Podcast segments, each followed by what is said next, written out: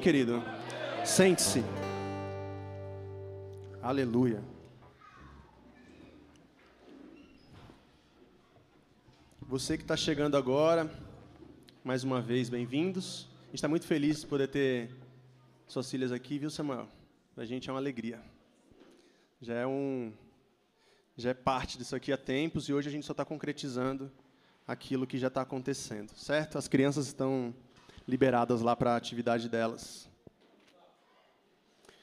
Queridos, nós estamos lendo o livro de Romanos. Hoje nós vamos para o capítulo 12. Confesso que quando abri o capítulo 12 eu fiquei muito aliviado, assim, depois de três, três domingos, não, né? Três capítulos que foram divididos aí em alguns domingos bem intensos. Eu acho que esse aqui é o que me trouxe um pouquinho de alívio porque já é um texto que a gente já tem trabalhado aqui nessa comunidade, que você já ouviu a gente falar sobre. Portanto, você pode abrir aí sua Bíblia em Romanos 12, se você tiver uma Bíblia, senão você pode acompanhar aqui o que vai ser projetado ali. Amém? Não permita que nada tire sua atenção, que hoje você possa se concentrar naquilo que Deus tem para falar. Se você quiser beber uma água, agora é o seu momento, vai lá tomar sua água. Se quiser ir ao banheiro também, agora é o seu momento, para que você possa permanecer aí firme até o final e absorver o máximo daquilo que Deus tem para nos dar, né? Ninguém chegou aqui por acaso. Eu sempre digo isso. Falar, ah, eu vim a convite. Eu vim porque me deu uma vontade do nada. Ninguém chegou aqui por acaso. Deus tem propósito naquilo que faz, amém? Portanto, se você está aqui hoje, é porque Ele te trouxe até aqui, Ele quer falar contigo, quer te abraçar, Ele quer te dizer que esse fardo que você carrega sozinho, você não precisa carregar sozinho. Ele quer te dizer que se você cair, Ele está ali para te estender a mão, que mesmo quando você se sentir sozinho, Ele não te abandona. Amém, igreja? Eu acredito muito nisso. Muito, muito. Então, Romanos capítulo 12, é, versículo 1 e 2. Olha que interessante. Paulo vem de um de algumas de algumas exortações, né? Bem duras. O apóstolo Paulo vem de algumas exortações bem duras em relação ao povo, em relação a predestinação, escolhas de Deus, desobediência de Israel. E aí ele sintetiza um pouco disso que ele está falando nesses últimos três capítulos, com uma expressão muito, uma expressão muito única, que eu acho que ela é de fato um resumo, que é sacrifício. A Bíblia é carregada dessa palavra, sacrifício. Muitas vezes nós ligamos o sacrifício da mesma maneira que todas as religiões ligam o sacrifício. Todas as religiões apresentam uma divindade que exige sacrifícios. Né? A gente é, conhece as leituras do Antigo Testamento e a lei baseada no sacrifício sacrifício de animais, sacrifício de coisas, a entrega. Quando Deus pede a Abraão, seu filho, sacrifício, muitas renúncias. Mas aqui Paulo ele apresenta de uma outra maneira. Ele diz o seguinte: em vez de você se preocupar com sacrifícios a, a oferecer, se preocupe em você se oferecer como sacrifício. E ele diz assim no versículo 1, ó, presta atenção. Portanto, irmãos, rogo pelas misericórdias de Deus, que se ofereçam em sacrifício vivo, santo e agradável a Deus. Este é o culto racional de vocês. Vou ler novamente. Portanto, irmãos, eu rogo pelas misericórdias de Deus, que vocês se ofereçam em sacrifício vivo, santo e agradável. Este é o culto racional de vocês. O que é um sacrifício vivo? Talvez seja a primeira pergunta. Por que, que Paulo está nos rogando isso? Pelas misericórdias de Deus, ele está pedindo isso com tanto, com tanto desejo. Eu rogo a vocês pelo sacrifício. O sacrifício vivo é uma vida de devoção. Paulo não está falando sobre uma, um rito, certo? Paulo está falando sobre uma rotina. Ele não está falando sobre um culto. Ele está falando sobre uma vida cultica. Ele não está falando sobre ir para a igreja aos domingos. Ele está falando sobre ser igreja onde você estiver. Portanto, quando Paulo fala sacrifício vivo, esse discurso, ele talvez ele não seja o melhor discurso para a religião, enquanto instituição, para a religião enquanto poder controlador da vida de pessoas, mas ele é o discurso que mais tem a ver com o evangelho. Porque a religião, ela gosta de nos pedir sacrifícios coisa. Ela gosta de nos oferecer desafios para sacrifício material. É a oferta, é aquilo que você entrega a Deus. É o seu tempo, né? É o seu talento empregado no reino. Isso é ótimo. Mas Paulo está indo além. Ele tá, quando ele fala, sejam vocês sacrifícios vivos, ele está falando de uma vida de devoção. Ele está falando de uma rotina que inclua adoração. E o que, que é isso, cara? É por acaso eu lavar a louça enquanto escuto um diante do trono? Não. É eu dirigir enquanto escuto um louvor ou uma pregação? Também não. Uma vida de adoração é uma vida que ela serve para a glória de Deus. É uma vida que a sua existência ela aponta para uma existência maior. A sua generosidade aponta para a generosidade maior de Deus. O seu amor aponta para o amor maior de Deus. Essa é uma vida de devoção e de sacrifício vivo ela não está presa ao templo, ela não está presa ao tempo e ela também não está presa ao dia. Ela não está presa ao rito. Uma vida de sacrifício viva, de uma vida de sacrifício vivo, está ligado à rotina, à devoção. E aí eu digo para vocês que o maior ministério de Jesus foi esse, e não suas pregações. Vem cá, André, que eu lembrei de uma coisa. Então pensa comigo. Jesus chama homens para caminhar com ele. E esses homens que caminham com Jesus, eles estão vivendo o dia a dia, a rotina com Jesus. Eles não estão necessariamente ouvindo os discursos de Jesus. Eles não estão necessariamente lendo a Torá com Jesus. Eles não estão necessariamente no templo com Jesus. Eles estão vivendo a vida com Jesus. Porque Jesus tinha uma vida de sacrifício vivo. Amém, igreja? É isso. E Jesus ele sintetiza isso de uma maneira tão real, e uma maneira, de uma maneira tão, é, às vezes, literal, que parece até distante da nossa realidade. Porque ele se oferece como sacrifício. E aí Paulo vem aqui dizer para a gente o seguinte: olha, portanto, irmãos, eu rogo a vocês que vocês vivam uma vida de sacrifício vivo. Mas como eu conseguirei nessa rotina, nesse, nesse dia a dia capitalista, que eu tenho que trabalhar para comer, né, que eu tenho que vender o almoço para comprar janta. Como é que eu vivo uma vida devocional assim? Sem ter, às vezes, acesso ao básico, sem ter o necessário para sobreviver. Como é que eu vivo uma vida devocional assim? O que, que é um sacrifício vivo, gente, nesse sentido? Ele está empregado nos pequenos detalhes, nas pequenas gentilezas, nos pequenos nas, nas, na, nas pequenas abrir de mão que você faz, nas pequenas renúncias.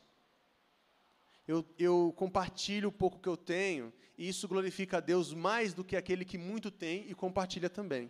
Porque o que eu tenho não dá nem para mim sozinho. Você está entendendo? Portanto, uma vida de sacrifício vivo, ela independe daquilo que você tem para oferecer. Essa é a grande vantagem.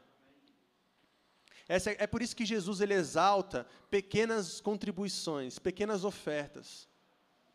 Desde uma mulher que lava os seus pés com perfume, desde uma pequena viúva que entrega uma moeda, que é tudo que ela tem, porque para ele não importa a dimensão daquilo que você está dando. Para ele importa a intencionalidade do seu coração. E ele conhece se você está dando aquilo que você pode ou não. Portanto, se eu sacar aqui na minha carteira 200 reais e entregar para alguém, algumas pessoas aqui podem olhar e dizer assim: nossa, mas como ele é generoso. Ele está fazendo uma oferta de sacrifício vivo. Eu quero ser assim também. Mas só Deus sabe se na minha casa não tem 2 milhões e aquilo é apenas uma, uma esmola. Só Deus sabe. Vocês sabem que não tem. Né? Já foram na minha casa, já viram as paredes inacabadas e tal. Enfim, vocês sabem que não tem 2 milhões lá. Mas só Deus conhece aquilo que você oferece como sacrifício. Amém, igreja? Eu sei que para muitos de vocês, por exemplo, estar aqui é um sacrifício. Só vim. Só o motivo de estar presente já é um sacrifício. Essa semana eu visitei uma família aqui do nosso ambiente. E eu vi o quanto que eles andam a pé para chegar até aqui. Uma luta. Mas Deus conhece a intenção de cada um de nós. Então Paulo ele apela para essa, ele apela para esse sentimento até ético, né? Ele fala o seguinte, olha, vivam uma vida de sacrifício vivo, uma vida de devoção. E aí ele continua: sacrifício vivo, santo e agradável a Deus. O que, que é um sacrifício santo? A santidade não é um aspecto espiritual. A santidade é um aspecto comportamental. Santidade não é a hipocrisia religiosa que diz não viver aquilo que ela condena. Isso não é santidade. Santidade não é o sentimento soberbo de se achar mais puro do que o outro. Santidade não é pureza sexual. Santidade não é isso. Santidade é uma vida que não está corrompida pela, pela lógica deste mundo. Um olhar que não está corrompido pela lógica desse mundo. Eu vou te dar um exemplo. Maledicência. Você sabe o que é maledicência? Quando uma pessoa, ela sempre pensa um mal a respeito do outro. Então, por exemplo, se passa alguém aqui por mim e não me cumprimenta, a primeira coisa que eu penso é o seguinte: ó lá, me ignorou. Snob, me ignorou, me viu, fingiu que não me viu. Por quê? Porque me odeia. Essa é uma pessoa maledicente.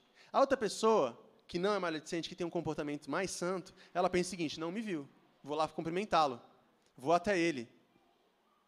A pessoa que me faz mal, e às vezes faz um mal não intencional, ela nunca vai conseguir o meu perdão se eu tenho um pensamento maledicente. É sempre um pensamento de mal em relação ao outro. Portanto, quando Paulo fala, sejam sacrifícios vivos, santo e agradável a Deus, ele não está falando de pureza. Ele está falando de um olhar não contaminado. Você pode chamar isso de puro? Pode, mas eu não quero que você leve ao aspecto do não adulterado, do não mexido, porque pureza é isso, é a matéria-prima que não foi adulterada. Portanto, adultério também não tem a ver somente com relações extraconjugais. Adultério é um processo de alteração. Você compreende isso, sim ou não, igreja? Aí você pensa, para a igreja, por exemplo, o ápice da pureza é a sexualidade. Então, se você é santo ou se você é puro, é porque você é virgem. Mas não tem nada a ver. E o ápice do pecado é o adultério, a traição.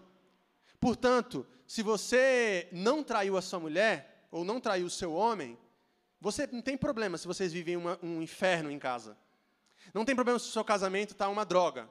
Não tem problema se vocês não se respeitam um ao outro, se existe uma, um, um, relacionamento tóxico ali. Por quê? Porque não existiu adultério. Mas a gente precisa entender que adultério é tudo aquilo que muda a fórmula pura de como Deus apresentou para a gente o amor.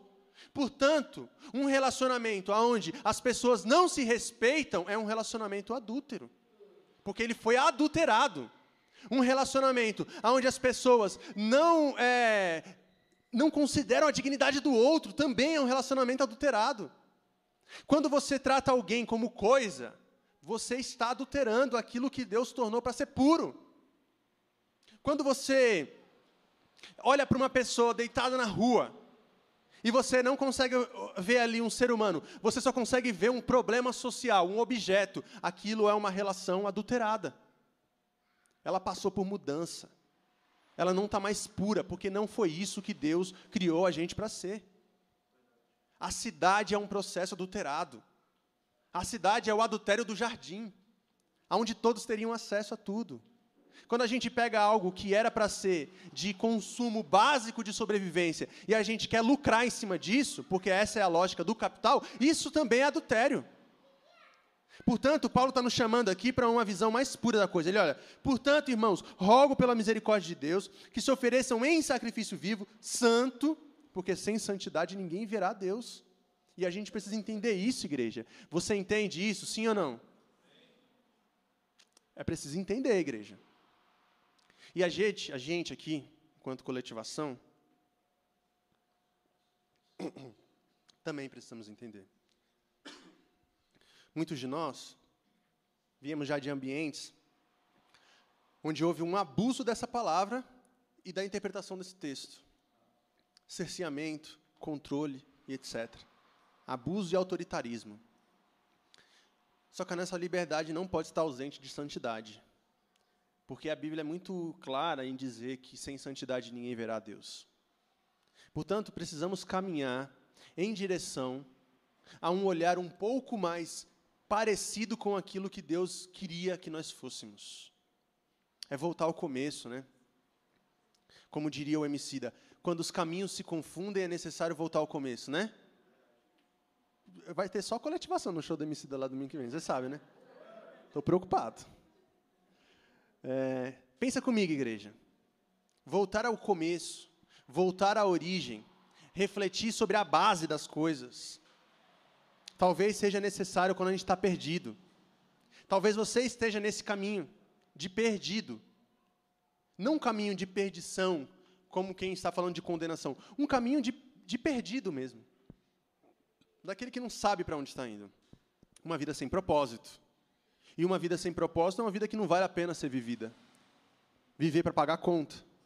Pagar conta para sobreviver. Pagar conta para não ter o um nome no SPC. É o dia após o dia. Não existe felicidade. Não existe contemplação. Não existe também satisfação. E você pergunta às pessoas: Você é feliz? E elas não sabem responder. É. Está tudo bem contigo? Tudo andando. A gente também acostumou a dizer tudo andando, tudo caminhando. Estamos na luta, né? Que a gente também não quer dizer que está tudo bem, porque tá tudo. A gente, o estar tudo bem para a gente é um estado pleno de completude e de êxtase. As pessoas acham que estar tudo bem é ficar o tempo inteiro, uhul, isso aqui, meu amigo, só cheirando alguma coisa para você ficar assim o tempo inteiro. Estar tudo bem é você ter a compreensão de que você tem acesso àquilo que você precisa. Está tudo bem? Olha, eu tenho aquilo que eu preciso. Não tenho tudo que eu quero, mas tenho aquilo que eu preciso. Porque Deus, Deus é meu pastor e nada me faltará. Eu creio nisso. E não me faltará para quê? Para que eu possa também compartilhar. E isso aqui se torne cada vez mais comum. Então, um sacrifício vivo é um sacrifício de vida devocional é uma vida que não depende do domingo para ser crente. Né? É uma vida que ela leva a mensagem do Evangelho para si, carrega dentro de si, no, no seu cerne. Uma vida santa não é sobre aspectos morais, mas comportamentais. É um olhar mais puro sobre a vida. É um olhar mais puro sobre o outro, sobre as pessoas. E aí, ele diz o seguinte: sacrifício vivo, santo e agradável a Deus. Porque quando nós estamos falando de uma vida devocional, quando nós estamos falando de uma vida de santidade, automaticamente estamos falando de agradar a Deus. Agora muda a chave. É aquilo que nós temos falado aqui na coletivação há um tempo. A diferença de um crente maduro para um crente imaturo é porque o crente imaturo está o tempo inteiro com medo de condenação. Ele não age com medo de, é, de do, do, do castigo que aquilo possa dar a ele. É isso. É simples assim. Por que, que você não por que, que você não trai os seus amigos? Por que, que você não rouba na sua empresa? Ah, sei lá, eu vou para o inferno. Isso é muito medíocre, isso. Isso é muito medíocre. Por que, que você não comete esse pecado? Ah, porque esse pecado aqui vai deixar Deus chateado comigo. Isso é muito pequeno. É, é necessário a gente compreender que um sacrifício vivo e santo, ele trabalha a partir da, da necessidade de agradar a Deus. Portanto, hoje, nosso, a nossa preocupação não é mais se a gente está no céu se a gente está no inferno. Porque eu tenho certeza que quando eu chegar na glória, eu vou ver muito de vocês aqui, vou ver muitos rostos conhecidos. Amém ou não? Eu tenho certeza disso. Alguns eu tenho certeza que também não vão estar. Tá. Mas é, eu não posso dizer nada. Eu não posso dizer nada, né? Porque a Bíblia diz que quem separa o joio e o trigo é quem? É o Senhor. Eu não sou o Senhor.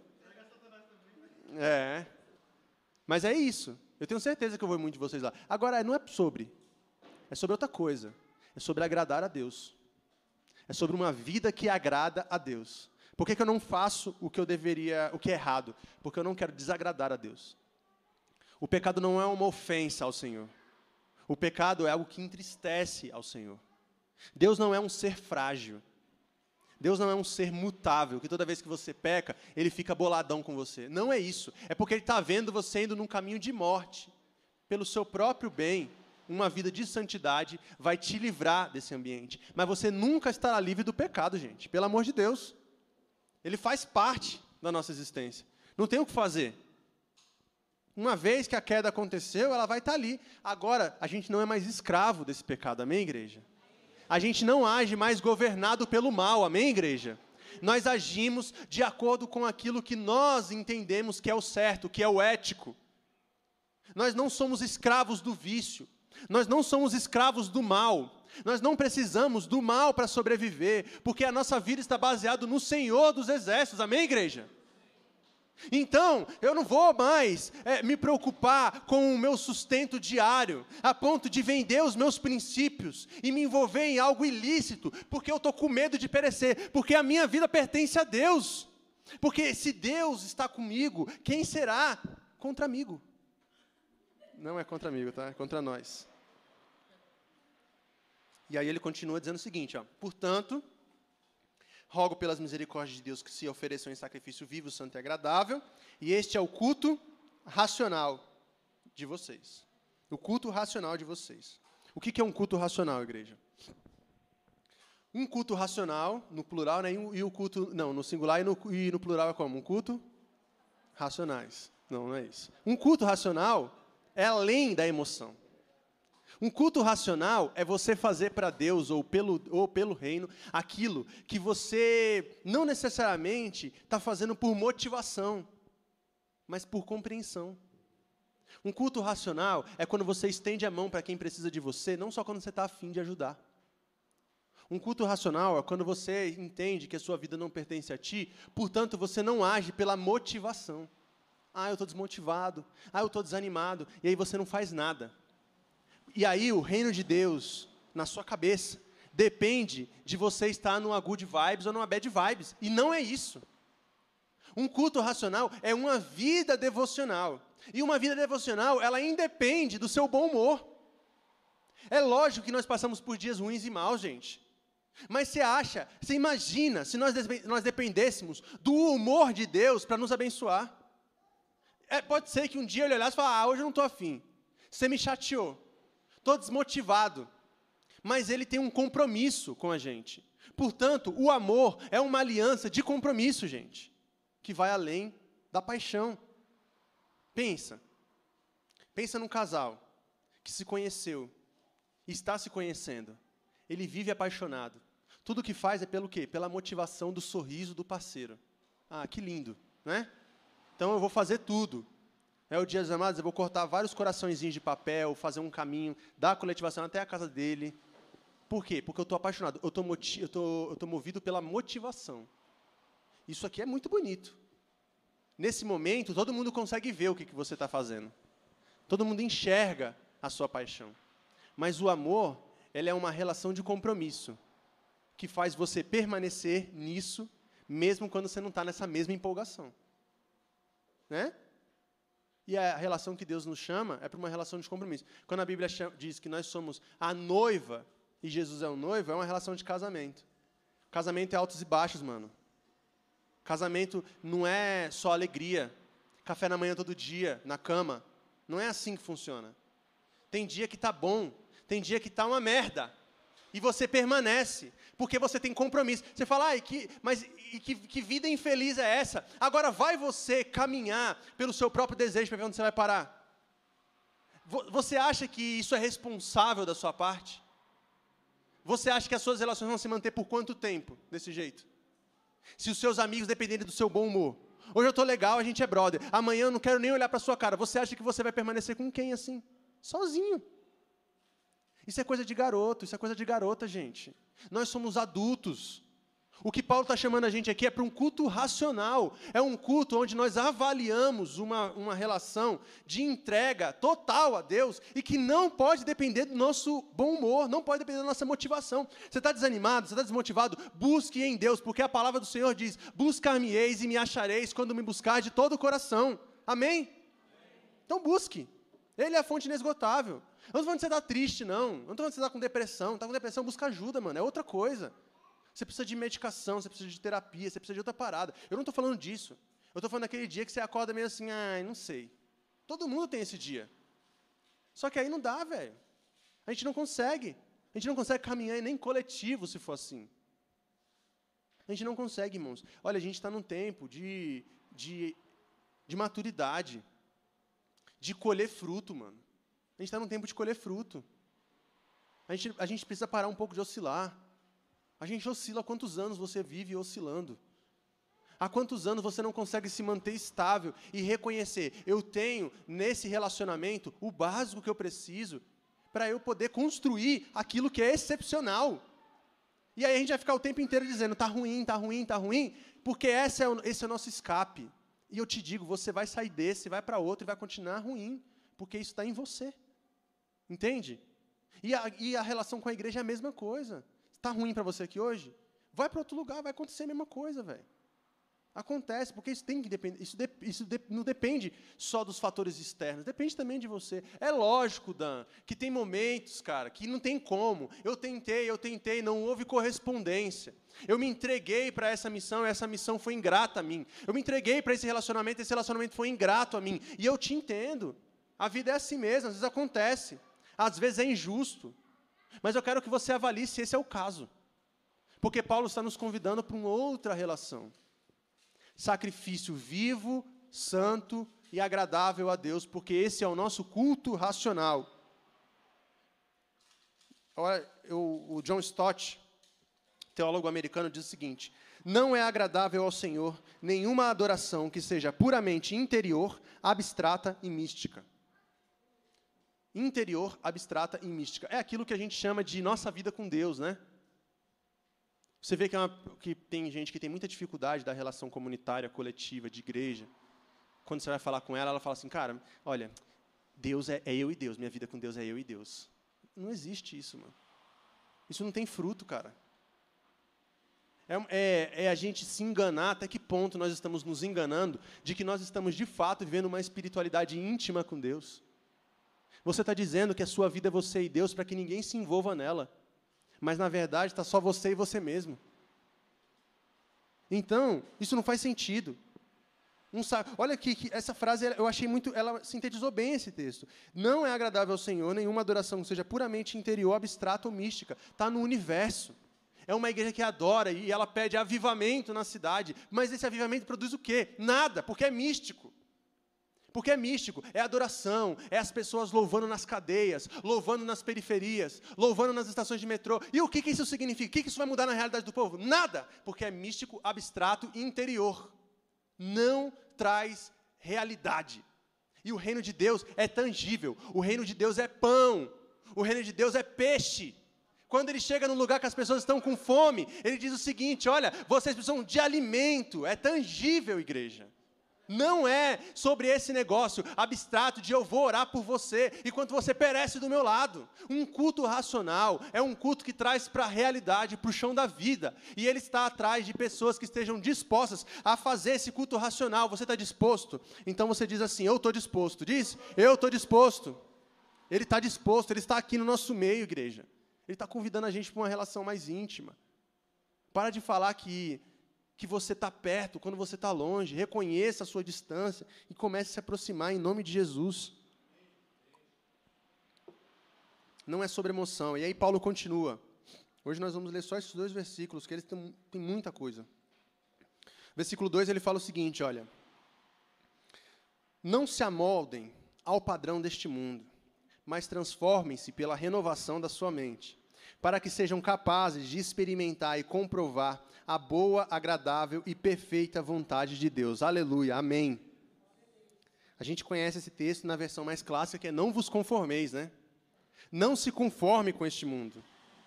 Não se conforme com este mundo. É, a Bíblia está dizendo para a gente viver inquieto, praticamente. Viva inquieto. Não se conforme com essa realidade.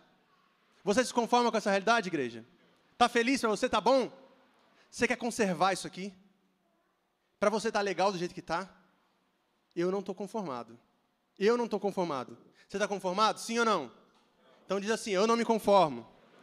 Eu não me conformo. Presta atenção. Eu vou ler e toda vez que eu terminar a sentença, você vai dizer eu não me conformo. Olha aqui, ó. Com uma lógica utilitarista de pessoas. Com um sistema econômico que esmaga os mais pobres. Com sede de poder que invadiu as lideranças evangélicas. Não, mas vocês estão conformados.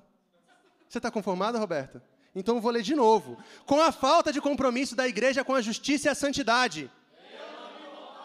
Com a violência e a banalização da vida, igreja. Amém. Não se conforme mesmo. E, e, o, e o, apóstolo Paulo está nos chamando para essa realidade. Ele, ó, não se amoldem, não se conforme com o padrão que o mundo oferece para vocês. Não vivam como se isso fosse isso mesmo e pronto e acabou. Esse discurso é desesperançoso. Ah, é assim mesmo. Esse mundo jaz no maligno. A minha vida não é aqui. O meu terreno espiritual está sendo preparado lá no céu. Isso não significa nada. Sabe o que, que significa, igreja? Significa quando o reino de Deus chega no ambiente e as pessoas começam a reconhecê-lo. Quando nós podemos comprovar que Deus está aqui no nosso meio a partir dos seus, porque nós somos confundidos com aquele que nos enviou. É isso que significa. Esse negócio de transformação espiritual só faz sentido se essa transformação trouxer vida em abundância. Senão não é nada, é só mais um dos nossos mantras, gente. Nós não somos o único povo que fala de espiritualidade, não. Não somos. Todo mundo, todo mundo é espiritualizado. Todo mundo, todo mundo quer um, boas energias, boas vibrações. Ah, eu estou doente, mande boas vibrações. Aí você fica lá, boas vibrações. Isso não resolve, compra um remédio para mim lá, mano. Pelo amor de Deus. O irmão está com Covid lá, ó. falou ontem, eu estou com Covid, pastor. Eu falei, sério, mano, você precisa de um remédio? Você precisa de uma comida? Você quer que eu leve aí para você? Você compra um cachorro quente e leve para você? Você quer que eu. Eu não posso te visitar, mas você precisa de alguma coisa? Você precisa ir no hospital? Eu posso te dar uma carona? É assim, mano. Ficar. Boas energias para você. Para. Para. É um culto racional, mano. Ele é, ele é carregado de espiritualidade, porque Deus procura adoradores que o adorem em espírito e em verdade. Então, sim, ore, mano. Sim, coloque de, em, em, diante de Deus, faça jejum, ore por essa nação. Coloque o seu joelho no chão. Peça para Deus mudar a realidade do nosso povo. A gente tem milhares e milhares de pessoas que estão vivendo numa segurança alimentar absurda, que não sabe o que vão almoçar hoje. Você não sabe o que você vai almoçar hoje? Quantos aqui não sabem o que vão almoçar hoje? Não sabe o que vão almoçar hoje. Graças a Deus tem pouco, sabe por quê? Porque tem almoço aqui hoje. Esse é o reino de Deus, amados. Esse é o reino de Deus. Não é, vá, Deus abençoe. Deus abençoe, não. Abençoa você, minha vida, pô. Seja essa transformação. E aí ele diz o seguinte, olha, ele fala: "Não se amoldem ao padrão deste mundo, mas transformem-se pela renovação da mente." O que é transformar pela renovação da mente? Olha, eu quero falar para vocês, de uma maneira bem resumida, duas correntes ideológicas que são políticas, mas também estão penetradas dentro da teologia: progressistas e conservadores que provavelmente alguns de vocês aqui já dizem o seguinte: ah, eu sei o que eu sou, né? Desses dois aí, tá fácil. Por quê? A gente vai falar assim: os progressistas são aqueles que pô, querem romper com a tradição, que não, não estão satisfeitos com o que está acontecendo, mas que pode cair no erro de achar que todo passo para frente é um progresso, e às vezes é um passo para frente é um para trás. Né? A gente quer romper com qualquer tradição. A gente não quer uma igreja com cara de igreja. E a gente vai tirando tudo. Não vamos ler a Bíblia mais, não. É um erro. Então a gente tem que tomar cuidado. Mas, por outro lado, a gente tem os conservadores, que acreditam que é preciso preservar a tradição a todo qualquer custo. Aquilo que foi ensinado ontem precisa ser ensinado hoje e vai ser ensinado amanhã. Por quê? Porque é tradição. Mas isso é extremamente contraditório com o que o, o apóstolo Paulo diz em Romanos 12, 2. Transformem-se pela renovação de mente. Sem renovação, sem flexibilização, sem flexibilidade, não existe mudança, não existe transformação. A renovação ela é flexível, gente. Mas é porque as coisas mudam, a gente está tá mudando muito e tem que mudar mesmo, porque ao todo tempo Deus ele tem coisas novas para nos dar. A todo tempo ele tem novas oportunidades para nos apresentar. Se antes você não conseguia conceber um ambiente de adoração cheio de pessoas LGBTs, hoje você consegue ver isso acontecer de fato, porque é preciso renovação de mente, igreja. Se antes você não conseguia ver segunda oportunidade para uma mulher que foi divorciada de um relacionamento extremamente horrível, hoje você consegue contemplar porque é renovação de mente, igreja. Se antes você conseguia, não conseguia ver adoração, devoção fora do ambiente eclesiástico, hoje você consegue ver em nome de Jesus. É renovação de mente, mano. E sem renovação de mente não existe transformação. Portanto, Paulo diz: não, não se conforme, mas transforme a partir de renovação. Mude, renove. Porque Ele tem algo novo. Olha o que diz o texto de Apocalipse 21, 5. Eu estou fazendo novas todas as coisas. Amém, igreja? Você pode dizer um glória a Deus aí? Eis que faço nova todas as coisas. Novidade, novo, transformação, renovação. Olha o que diz 2 Coríntios 5,17. Portanto, se alguém está em Cristo, é nova criação. As coisas antigas já passaram, eis que surgiram coisas novas. É novidade de vida, é transformação, é renovação de mente. Você pode dizer um glória a Deus, igreja? Renovação, mano. A gente está preso. A gente está preso em concepções antigas. Aí você fala, ah, mas isso aí tem a ver com o ambiente religioso, com igreja e tal. Eu nem sou crente. Sei nem o que eu estou fazendo aqui. Oh, deixa eu falar uma coisa, não é não. Às vezes, mano, você se recusa a experimentar o novo porque está preso no passado. Quantas pessoas traumatizadas com relações anteriores, que foram doloridas de fato, estão se negando a experimentar aquilo que é novo? Quantas? porque não tem renovação de mente. Ah, mas é porque a época que eu, que eu me relacionei com alguém afetivamente, aquilo me fez muito mal, portanto eu estou solteiro. Como se Deus não pudesse fazer no, nova todas as coisas. Ah, porque quando eu era de igreja, aquilo me fez muito mal, por isso hoje eu não frequento mais. Como se Deus não pudesse fazer nova todas as coisas. Ah, porque eu estou dentro de um relacionamento que ele já me fez mal demais, portanto, eu vou abrir mão e eu vou desistir. Como se Deus não pudesse fazer nova todas as coisas. Não existe renovação, porque a gente não crê, a gente não acredita. E a gente está preso no nosso passado, perdendo a oportunidade de experimentar o novo. O Senhor quer que você experimente um novo, igreja, em nome de Jesus. Feche os seus olhos aí para orar comigo. Senhor, em nome de Jesus, eu quero te pedir que o Senhor venha aqui nessa manhã nos contemplar, Pai, com novidade de vida, Deus, em nome de Jesus. Que o Senhor venha trazer aos seus, Pai, novas possibilidades, novas oportunidades, Pai. Que o Senhor traga, assim, aqui para esse ambiente, Pai, um ambiente de transformação e renovação, em nome de Jesus. Amém. Você pode aplaudir o Senhor agora, em nome de Jesus, querido. Em nome de Jesus. Hum.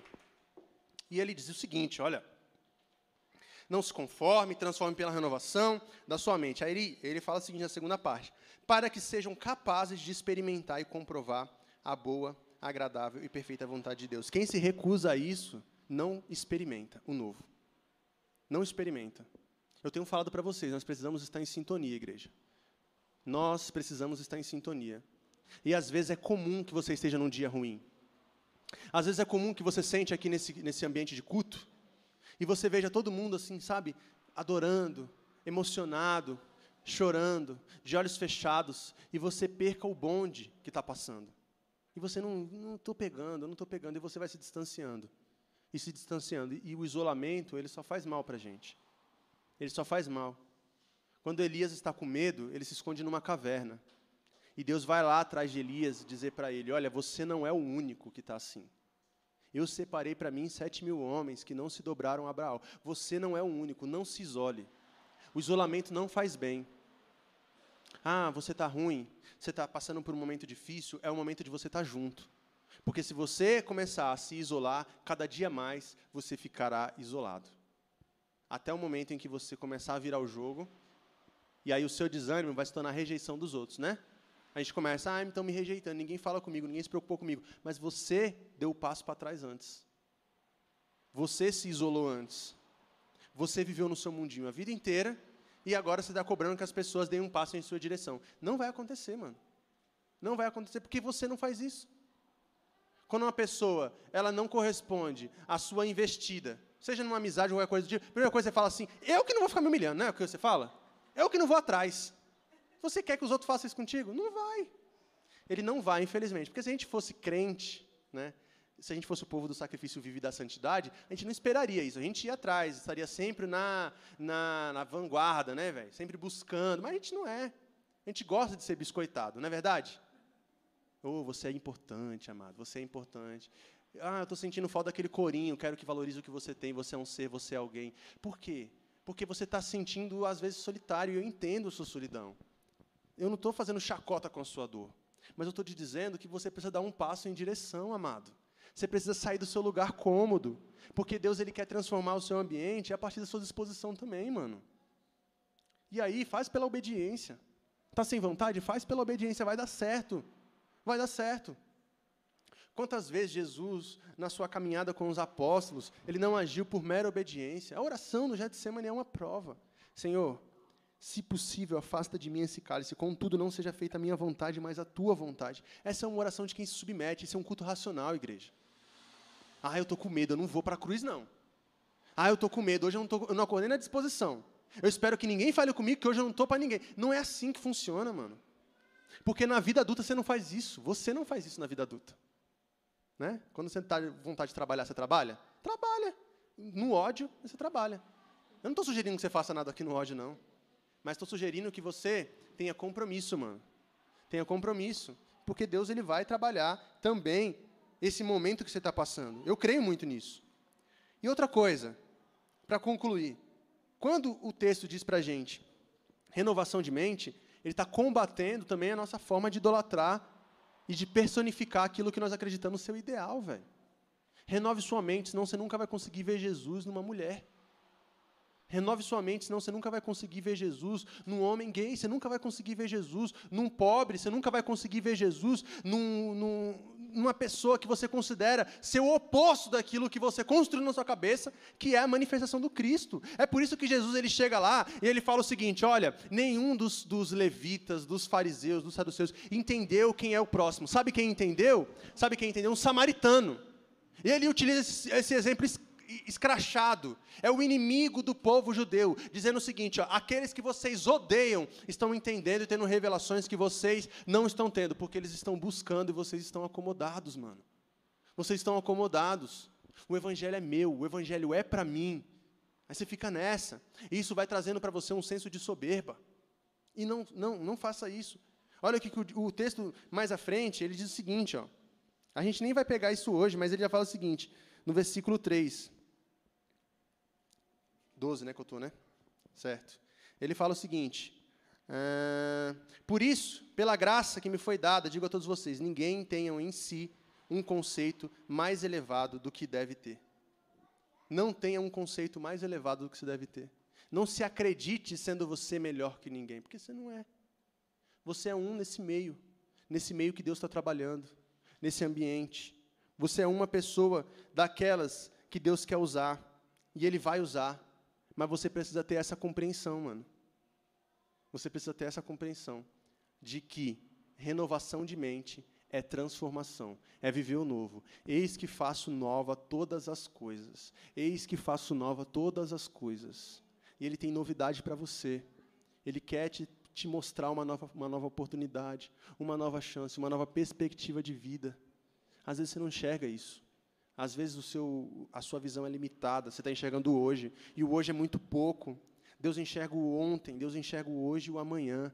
Por isso que nós confiamos no seu plano bom, perfeito e agradável. E ele conclui o texto dizendo o seguinte: olha, serão, vocês não ser, é, para que sejam capazes de experimentar e comprovar a boa, agradável e perfeita vontade de Deus. Você quer experimentar a boa, perfeita e agradável vontade de Deus? Então, renove sua mente. Você quer experimentar a boa, perfeita e agradável vontade de Deus? Então, se ofereça como um sacrifício vivo, como um sacrifício santo. Ofereça um culto racional a Deus. Amém, igreja? E aí você vai ter essa contemplação. Aí você vai, ter, vai experimentar uma, uma perspectiva de vida que antes você ainda não teve acesso. Busque, busque, busque. Eu estava aqui antes de começar o culto, conversando com o irmão ali, ele falando o seguinte: a gente sempre subestima as pessoas, né, mano? Eu já falei isso aqui muitas vezes. A gente não deve subestimar as pessoas. Muito tempo que eu não via ele. Vamos ver se ele está ali. Não, foi embora já. Muito tempo que eu não via ele. E ele falou assim, mano, vim aqui porque eu tô, preciso compartilhar um negócio com você. Eu falei, o que, que foi? Ele, eu estou lendo o Evangelho Apócrifo de Judas. Eu estou inquieto com umas coisas. Ele pegou um livro ali me mostrou uma, uma bibliografia que ele estava examinando e tal. Um irmão numa situação de muita vulnerabilidade. E ele falou assim: Eu quero ver algo de Deus antes de eu morrer, velho. Eu quero contemplar algo de Deus de fato antes de eu morrer. Eu estou cansado de, de só enxergar aquilo que não é tangível, uma espiritualidade que não é tangível, que não é tocável. Eu quero experimentar algo concreto da parte de Deus antes de eu morrer. E eu queria que você orasse por mim. E eu, ach, e eu fiquei assim, sabe, muito tocado com aquilo, mano. primeiro lisonjeado dele saber que aqui ele teria esse lugar para buscar, mas também com muito medo, mano.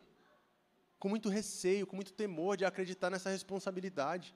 Falar, irmão, você vai ver algo de Deus. Você tá, talvez você nem esteja enxergando algo que Deus já está fazendo hoje. E que você precisa só ter os seus olhos abertos para você contemplar aquilo que está acontecendo e aí talvez você consiga glorificar ainda mais o Deus que já atua na sua vida. E talvez é isso que você e eu aqui precisamos, igreja. Contemplar o quanto nós somos privilegiados e abençoados. Amém? Amém. Vamos orar. Fica de pé aí.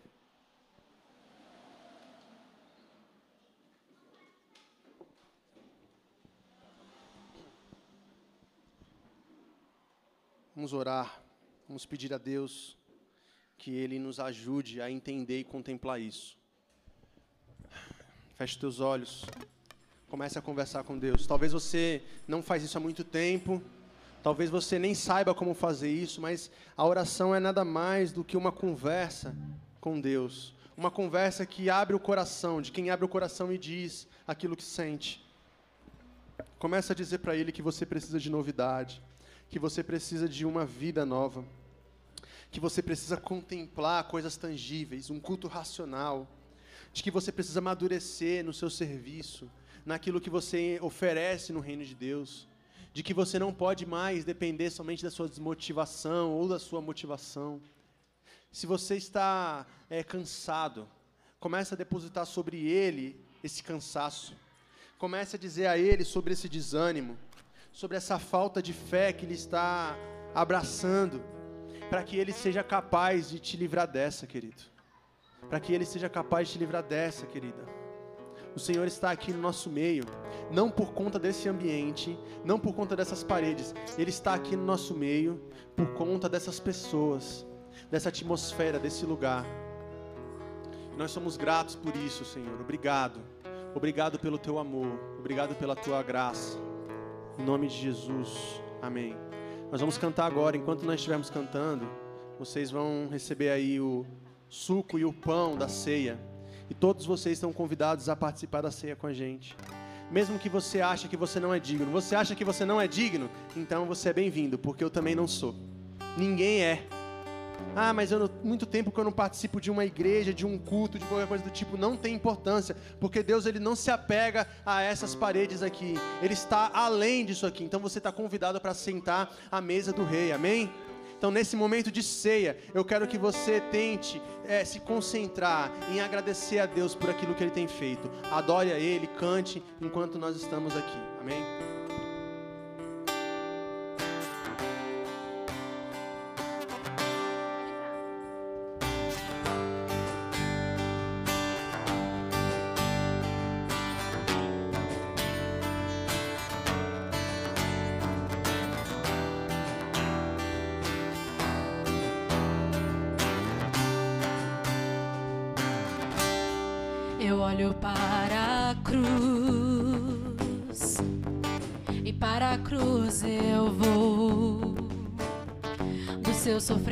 Participar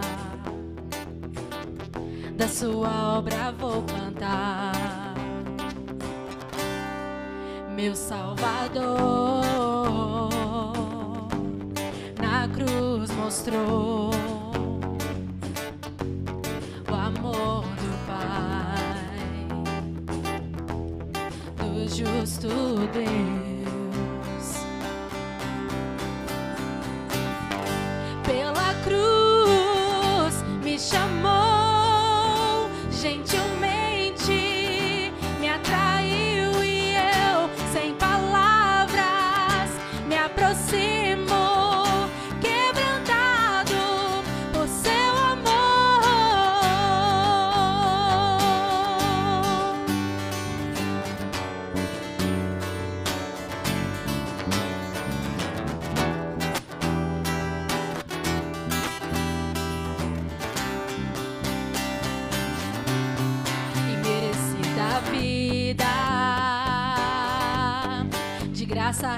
morte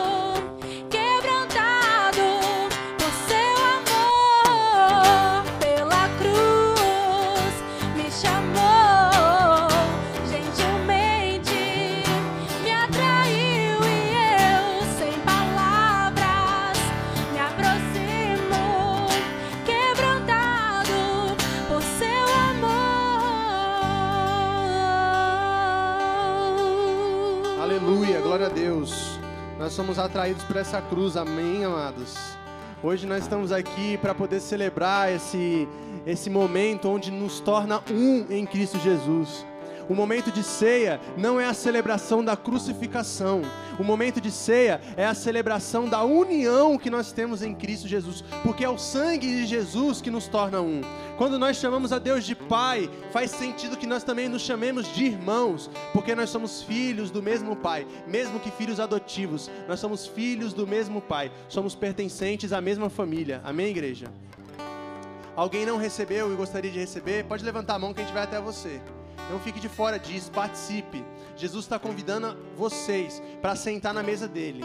E na mesa de Jesus tinha uma galera muito improvável. Na mesa de Jesus não eram especialistas da lei. Na mesa de Jesus não eram sacerdotes. Eram homens simples, trabalhadores. Na mesa de Jesus sentava ladrão. Na mesa de Jesus sentava traidor da pátria. Na mesa de Jesus sen- sentava gente emocionada como Pedro era, mas gente verdadeira. Então, se você é uma dessas pessoas, você é bem-vindo para sentar à mesa de Jesus também.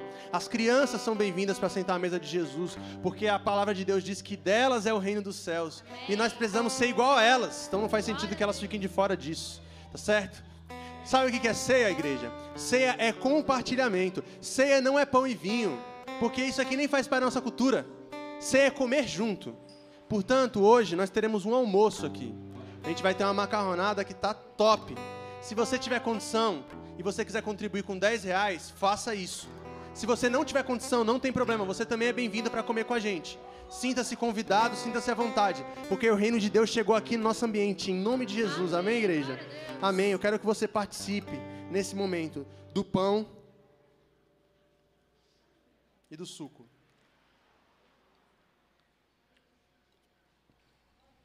Espírito Santo, nós te louvamos, porque somente o Senhor é capaz de nos fazer tão diferentes e tão parecidos ao mesmo tempo. Obrigado pela cruz, pelo sangue que nos torna um. Em nome de Jesus. Amém. Amém. Você pode dizer um glória a Deus aí, igreja? Aleluia. Olha, nós estamos chegando ao fim dessa celebração. Se você quiser, pode deixar lá, mano, para não atrapalhar vocês aqui. Se você quiser contribuir com essa igreja, ajudar com esse café, para que a gente compre mais carne moída, fazer mais macarrão, você pode contribuir ali naquela caixinha ali, ó. Você pode deixar a sua oferta, ou então você pode enviar um pix pra gente, da maneira que você quiser, tá bom? Cumprimente a pessoa do seu lado aí. Hoje nós temos dois aniversariantes aqui. O Samuel, Samuel, cadê a outra? Cadê a outra? Cadê a Evelyn? Vem aqui, Evelyn. Calma aí, tá perdida, gente. Tá aqui. Vamos lá. Parabéns pra você nessa data.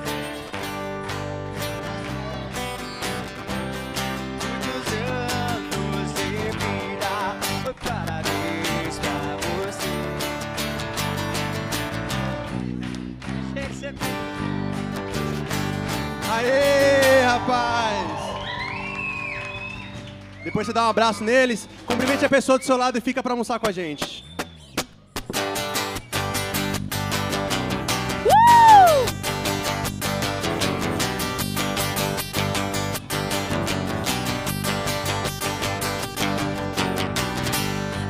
Lugar, perdidos virão. Em uma só voz, livres vamos cantar.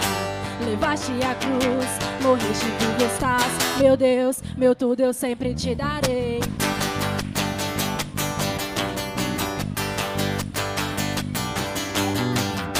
Levaste Jesus do céu até nós. A todos livrou e sempre se ouvirá. Busquei a verdade e a ti eu tudo eu sempre te darei. Jesus, por ti eu viverei. Nunca me envergonharei. Meu ser e todo meu louvor. Teu, teu, tudo é teu, teu, teu, tudo é teu. Jesus, por ti eu viverei. Nunca me envergonharei.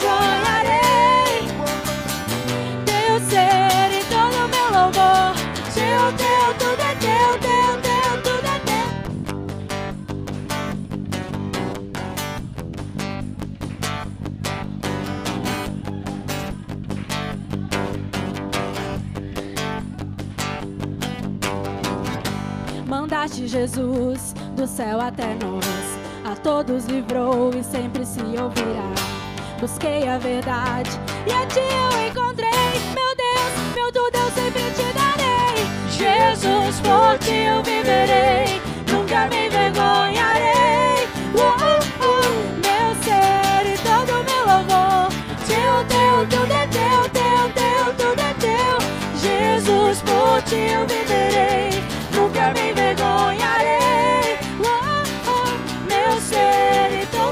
oh.